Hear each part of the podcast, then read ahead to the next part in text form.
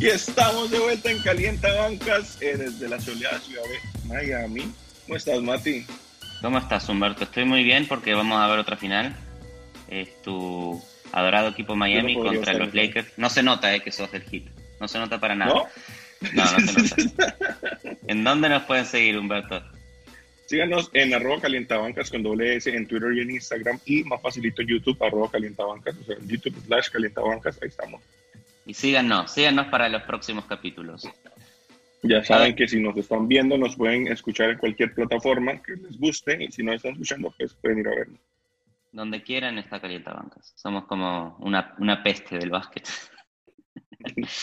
Son las finales, Humberto. Eh, a, Las finales. a ver, mucha historia acá. Tenés a- al Heat, que es el primer quinto seed en la historia en llegar a una final. Tenés a. LeBron, que es, la cuarta franquicia con más finales en la historia de la NBA. Un equipazo como los Lakers, que es obviamente el favorito. Y un equipo que viene eh, derribando a los favoritos en cada ronda, que es Miami Heat. Es que es, es una vaina de todo. Eh, y, y- y ahondando un poquito más en lo de la historia, eh, ambos equipos vuelven a una final después de muchísimos años. Los Lakers no entraban desde, el, desde Kobe, ¿no? 2010 contra Boston, y, ¿no? y el Heat no entraba desde LeBron. Entonces, muy significativa también, porque es Pat Riley contra el equipo donde él se hizo, los Lakers, y es LeBron contra el equipo donde él se hizo, Miami. Entonces, es como un montón, un montón de, de- de narrativas espectaculares por todo lado. Luego viene mm, el- el- la diferencia de, de identidades, ¿no? El, el mega equipo construido alrededor de dos superestrellas, como hemos visto el blueprint en la NBA recientemente. Y luego está el equipo, ¿no? Eh, nueve, diez jugadores que todos se producen lo suficiente como para mantener un equipo a flote. Qué lindo que juega Miami. Todos, Y todos juegan aportan, equipo. todos juegan. No hay ningún. Sí, está Erro jugando bien, Butler metiendo puntos importantes, Bam Bam apareciendo. Obviamente, vamos. Pero nadie es la figura del equipo. Como en Los Ángeles decís, ok, es Anthony Davis, es LeBron. Miami es un equipo y juegan al básquet que eh, jugaron cuando eh, los equipos de Spoltra tenían grandes estrellas y compartían la pelota y cuando no las tienen. Es un equipo que está bien coacheado por sobre todas las cosas. Entonces tiene identidad y si vos ves en el partido de ayer, hubo como flashes donde eso era su identidad, porque como tres drives seguidos tomó el valor Gerro y, y, y metió como tres puntos, tres canastas seguidos. Luego hubo como tres drives seguidos de Adebayo, donde cambió la cara del partido. Y ya de ahí en adelante vos viste como Iguadola se involucró más, Sí. como de repente a Crowder le volvieron a entrar los triples. Entonces, aparte, cuando, cuando Bam está enchufado y energizado, como que el resto del equipo sigue y, y es tan, tanta su presencia y tanto su dominio en la pintura, eh, que ahí es donde empiezan a dejar a todo el mundo abierto en los perímetros y ahí es donde el Heat juega su mejor básquetbol, ¿no? El básquetbol más inteligente.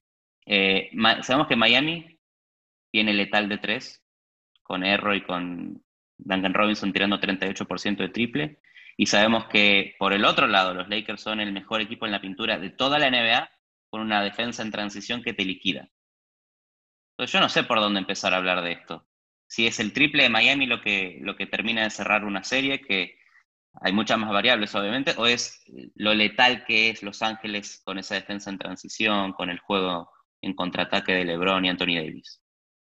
Ya luego viene el tema del matchup, ¿no? Porque para mí es un matchup muy interesante, porque vos decís, la defensa de triple de los Lakers no es tan buena, pero Miami necesita mucho la pintura por jugadores como Dragic y jugadores como Butler, eh, que viven en la pintura y sin la pintura, pues, o sea, no, no hay triple. Entonces aquí viene el tema para mí de lo más importante de esta serie, que va a ser el matchup Bama de Bayo, Anthony Davis. Pregunta. ¿Miami se, um, se anima a jugar en defensa en zona? 100%. Porque- Yo creo que vamos a ver mucha zona eh, con Miami y, y creo que es lo que les ha funcionado. Obviamente, aquí el tema va a ser que cuando jugás tanto en zona permitís más rebotes ofensivos y ahí va a estar McGee y va a estar eh, Dwight Howard, obviamente el par de Torres ahí robando rebotes y LeBron y, Anthony Davis. ¿sabes? Entonces ahí va a estar la clave. En- yo creo que en- jugando no en contraataque ni en transición, los Lakers son más defendibles porque no tienen, no son tan letales de triples. Es jugando bien con Rondo, juego pausado, el pick and roll entre Anthony Davis y LeBron, pero si Miami se anima a defender en zona, eh, tenés un montón de jugadores para cubrir a LeBron, entre Jimmy Butler, eh, Iguadala, Jay Crowder, eh, a ver si Bam Bama de Bayo puede con los switches contra Anthony Davis, pero Miami tiene buena defensa, tiene muy buena defensa para frenar estos dos. El punto es que no se, que Kentavious del Pope eh, se te activa un día y te mete 10 triples y perdiste el partido, o también puede Danny Green hacer eso, o Kuzma o Caruso. Los Lakers también tienen muchas herramientas de las que pueden depender, y Miami defendiendo en zona está un poquito frenando lo bestias que son LeBron y Anthony Davis, pero está abriendo las puertas a que aparezcan los otros también. Es que es eso, o sea, yo creo que ese es pick your poison, ¿no? Y cuando jugás en zona, la señal que le envías a los Lakers es obligarlos a ganarte en el perímetro. Entonces yo creo que si, si vemos la zona, es, un reto a, a, Danny Green y a Kuzma, eh, a, que bueno, y como básicamente lo que por momentos vimos que le pasaba a Crowder y a Iguadola, que están dando abiertos, no puedes desperdiciar esos tiros. Y a Iguadola le tomó seis partidos, pero empezaron a entrar al final, lo mismo que a Crowder. Em, me parece a mí que Anthony Davis y Adebayo son jugadores con el mismo prototipo pero Anthony Davis teniendo obviamente una ofensiva más evolucionada, un mejor tiro y siendo más grande. Pero creo que en rebotes y en asistencia y en generación de juego, ambos están al mismo nivel. donde le doy la ventaja a Bam es en la consistencia. Porque Anthony Davis hemos visto que se concentra, que de repente no se enchufa, no, no siente el ritmo y, o no tiene el protagonismo y vemos cómo, cómo su tiro sufre por eso. Bama de Bayo no depende tanto de su tiro y, es, y, y necesita menos que su ofensiva fluya para tener un buen partido. Lo que pasa es que Anthony Davis tiene un nivel altísimo y, tiene la capacidad de cerrarte el partido en un cuarto cuando se enchufa. Pero no consistentemente. O sea, eso lo hace un partido. No, no, no, no creo y, y estoy tranquilo de que no nos va a ganar todos los partidos Anthony Davis. O sea, en algún momento va a tocar LeBron ponerse la camiseta de LeBron James los ajustes de Spolstra, a ver, si, si Anthony Davis se te enchufa un partido, es porque defendiste en zona, es porque le pusiste a, a De Bayo a marcar en uno a uno. ¿Cómo, cómo cubrís y arreglás el problema que tuviste? Que eso es, para mí, definitivamente lo que tiene Miami en ventaja versus Los Ángeles en esta serie, que es el coach. Frank Vogel es un buen coach defensivo, Spolstra es un buen coach en todos los sentidos, en motivación, en arreglar los problemas cuando aparecen, en hacer que el equipo juegue es cuando Miami tiene más de 30 asistencias. ¿okay? Contra Boston tuvo un par de partidos con más de 30 asistencias Miami Heat. Está 8 a 1 en playoffs. Es un equipo que comparte mucho la pelota y que en defensa va a poder arreglar esos problemas. El, eh, el, el riesgo de Los Ángeles es que tiene 12 superestrellas a un nivel que el Miami Heat no tiene. No lo tienen. LeBron se te enchufa y te hace un triple doble te domina el tempo del partido y Anthony Davis se te enchufa y te empieza a clavar triples, meter puntos bajo la pintura y se te terminó como Miami Heat. Hay muchas posibilidades de que el primer partido sea muy importante y que Miami venga con, el hambre esta de seguir eh, como el underdog sacando equipazos y que se, se robe un partido uno y que la serie tenga sentido, porque si los Lakers ganan el primero y Miami no logra ajustar, un 2-0 es el fin. Eh, por el otro lado, Miami tiene mucho. Miami tiene a Tyler Hero, a Duncan Robinson jugando a un nivel altísimo, tirando 38% de triples y metiendo puntos importantes, junto con Dragic y junto con Jimmy Butler. Esto es lo que tiene Miami, que no tiene Los Ángeles, que es que depende de muchos, no de dos. Es que esa es la clave. O sea, sí, claramente claramente tienen eh, los dos mejores jugadores de la serie. O sea, normalmente uno habla de qué equipo tiene el mejor jugador de la serie. Bueno, esta vez tienen dos, dos mejores jugadores. Lo único que a mí me queda en duda para que aseguren la barrida y para que aseguren como que van a salir eh, arrasando es quién es esa tercera persona. ¿Quién es ese tercer anotador consistente? Porque en Miami vos sabes que hay cinco personajes que te van a poner tus 15 puntos en promedio por noche. Eh, ¿Quién es ese tercero en los Lakers? Es lo que de repente hay que empezar a ver. Bueno, puede que el problema de, Miami en este punto sea si, si, se concentra demasiado en frenar a Anthony Davis y a, y a LeBron, de dejarle la puerta abierta a alguien como Caldwell Pope o Danny Green y, dejar que se pongan hot, on fire y, y, que sea uno de ellos el tercer anotador.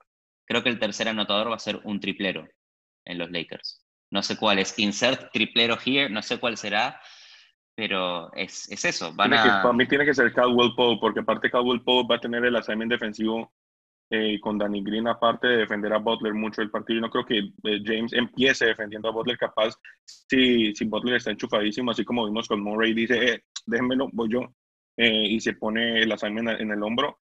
Pero Caldwell Pope tiene que tener una buena serie. Em, sí, sí, suena raro, men, es que los Lakers... es que Miami, Miami va a cubrir la pintura.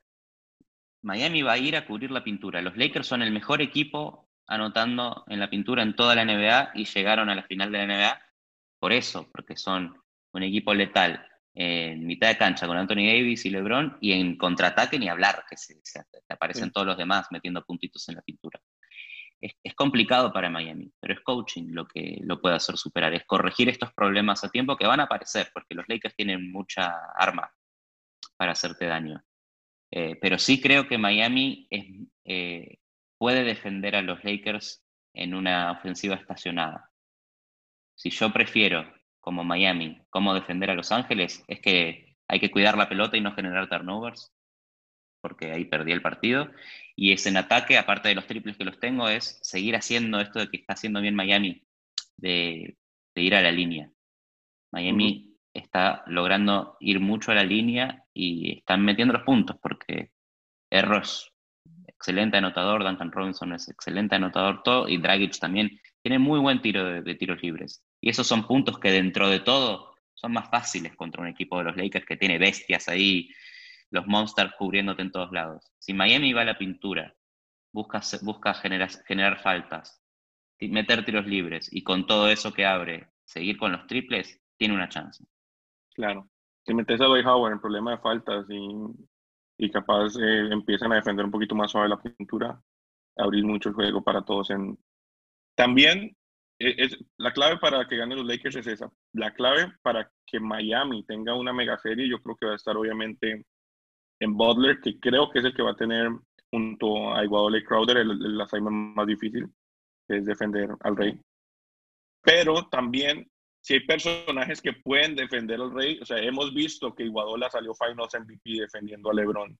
Hemos visto cuando se encontraba Butler y LeBron con los Cleveland y, los Bulls y los Bulls en playoff. Hemos visto que Butler es de, los personajes que está construido para defender a LeBron. Es largo, es atlético, es rápido, tiene el tamaño, tiene la fuerza. El tema es que Butler, cuando lo esté defendiendo, LeBron pueda defender, de, responder ofensivamente que aquí la clave para mí no es solamente tener al Butler defensivo, sino un Butler en ambos lados eh, de la cancha aportando. Eh, si de verdad tenemos, como vos decís, a Butler eh, consiguiendo faltas abajo del aro, haciendo los drives, haciendo layups como lo que sabe hacer y que lo hemos visto, podemos ser muy, muy, muy competitivos contra estos Lakers. Y más del otro lado que tenemos a Iguadola y a Crowder defendiendo a LeBron, que pueden quitarle un poco del, del peso a Butler en ese sentido. Y por el otro lado, quizás Los Ángeles contra Jokic tuvo que poner a muchos más minutos a Dwight Howard y a McKee porque tenían que cubrir la pintura. Capaz que contra Miami los minutos los gana alguien como Rondo, que es un gran defensor. No, y, vas a necesitar a Rondo, van a necesitar a Rondo defendiendo un Tyler Hero, defendiendo un Draghi, necesitas ese tipo de jugadores que también se pueden mover en el perímetro, que corren, que se esperan a la ofensiva. Eh, cuando están defendiendo. A Rondo lo van a necesitar 100%, y como fue clave también con los Nuggets. Y Rondo te puede traer la distribución en, en, una ofensiva estacionada y encontrar el hombre abierto de triple, que es algo que necesita Los Ángeles para, para ganar. Y y Rondo y LeBron a mí me parece que son diseñados para atacar la zona, porque son buenísimos haciendo los drives, pero con esta visión periférica de quien está abierto, que eso es importantísimo en la zona. Una vez vos entras a la pintura, siempre la defensa colapsa, entonces es simplemente eh, repartir el balón, que yo creo que Rondo y LeBron son hechos para atacar la zona. Obviamente la zona de Miami es un poquito diferente, ya que ponen a los dos forwards adelante y los guardas quedan atrás. Cambia un poco la dinámica en en, esos drives, eh, obviamente afectan un poco más a, a LeBron y a eso cuando van a entrar, porque obviamente te encuentras con dos personajes gigantes. Como, como neutral, ojalá sea una buena serie. para Miami pueda hacer fuerza y que sea una serie interesante. Y creo que, ojo también a Dragic, que se habla poco de Dragic, acá también hablamos poco de Dragic, pero en todos los partidos, en donde Miami, donde Miami estaba eh, cuatro o cinco puntitos arriba, ¿quién era el jugador que te mantenía en el, partido durante los primeros tres cuartos? Goran Dragic. Lo hizo todos los playoffs, contra Indiana, lo hizo contra Boston, lo hizo contra Milwaukee. En todas las series aparece Goran Dragic y es otra arma que los Lakers tienen que preocuparse. Correcto. Y si estás jugando bien, tenés que tenerle mucho respeto. Creo que es probable que veamos más minutos de Olinik también, con jugadores con más tamaño, que de repente pueden eh, defender a Anthony Davis en el perímetro. No sé si lo puede hacer en la pintura, eh, pero le puede incomodar. Y, y, creo que va a poner a Anthony Davis a, a, defenderlo afuera, que, lo, lo, va a hacer trabajar pues, por en, defensa también a Anthony Davis, que obviamente tiene todas las capacidades em, de defender, pero va a estar interesante. Bueno, y, y, el, el, último punto que me parece importante, si Miami defiende en zona, Bama de Bayo se puede quedar en la pintura. Entonces, nada de que Anthony Davis que sale a la, a la línea de tres y te abre la pintura para los demás. Bam se puede quedar en el medio si juega Miami en zona. Esta, esta zona de, de Spolster me parece que puede estar revolucionando la defensa de la NBA en, años que vienen. Al fin, me gustaría ver una NBA con más zona, porque ha habido muy poca. Y ahora con la cantidad de triples que tira eh, todos los equipos, puede que la defensa de Miami igual es en zona más interior, para abrirte, dejarte tirar más triples. Es un 2-3. Pero... Sí, es una zona planeada para Giannis, planeada para Tatum y Kemba Walker, y ahora de Anthony Davis y LeBron. Son defensas para frenar esto que se hace ahora en la NBA mucho, que es, ah, ok, hago un pick and roll y elijo a quién atacar. Quiero que Kemba Walker sea mi defensor. Ok, vos estás defendiendo switch.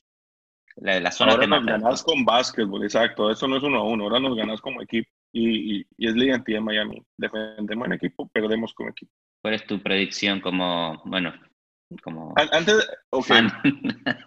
ok, tienen vallas porque siempre hemos escogido a Miami, pero ha sido justificado y aquí estamos, ¿no?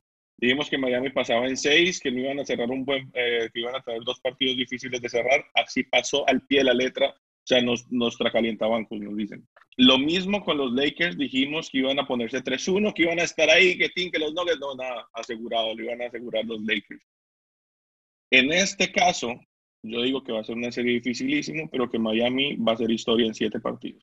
No puedo no respetar más a Miami Heat después de todo lo que hicieron. Va a ser una serie difícil para Los Ángeles si Miami se logra llevar uno de los primeros dos partidos. Está ahí la clave, que Miami pueda imponer su respeto, llevarse uno de esos primeros dos y poner incómodo a Los Ángeles que empiecen a tener que cambiar su, eh, su plan. A pesar de todo, creo que Los Ángeles está acá por algo, porque tiene a dos de los top five de la NBA no es el equipo que es Miami a nivel equipo, a nivel química, ni loco. Pero la NBA y el básquet es un deporte que premia mucho la individualidad. Los, los Ángeles creo que tiene para ganar. No le va a ser fácil. Puede ser en seis, puede ser en siete, si querés, que sea épico. Pero LeBron campeón. O sea, vos decís que Danny Green va a ser back-to-back -back campeón de la NBA. Sí, Danny Green, campeón back to back con dos equipos diferentes. Lo que quería hacer Kawhi, no, no, no, no, no, lo hace Danny Green. Imagínate, imagínate la rabia que tiene Kawhi. Y que Danny Green se iba a quedar en Toronto si Kawhi se quedaba. Las cosas de la NBA. Ok, dos equipos también, por recordar que al principio de temporada nadie, nadie ponía a los Lakers en las finales. Porque por más favoritos que fueran, por más de que tuvieran a LeBron, todo el mundo dijo que llegaban los Clippers. Y el hit ni saliendo del este lo ponían. O sea, que que de verdad ah. son dos equipos con mucho por probar, obviamente LeBron con mucho más, mucho más. Eh, si gana Miami, siento con pena que no va a ser la narrativa del éxito de Miami, sino el desplome de LeBron y Anthony Davis. Para mí, para mí ya no. Para mí Miami se ha ganado el respeto cuando eliminaron a Boston. Se habló de Miami eliminando a Boston, no de Boston teniendo un colapso. Okay. Ojalá con LeBron sea lo mismo. En LeBron no es Tatum, así como los Lakers no son los Clippers. Es verdad. Bueno, si llegaste hasta esta parte del video, deja un like, un comentario. ¿Quién crees que gana la final? Clippers, viste, siempre hay comentarios random de gente que. Bueno, si, si llegaste hasta acá, pon un comentario, deja un like, suscríbete, escuchanos, miranos, haz lo que quieras. Eh, y regístrense para votar, como siempre. Regístrense, vamos Miami. Let's go, Heat. Gracias, Humberto.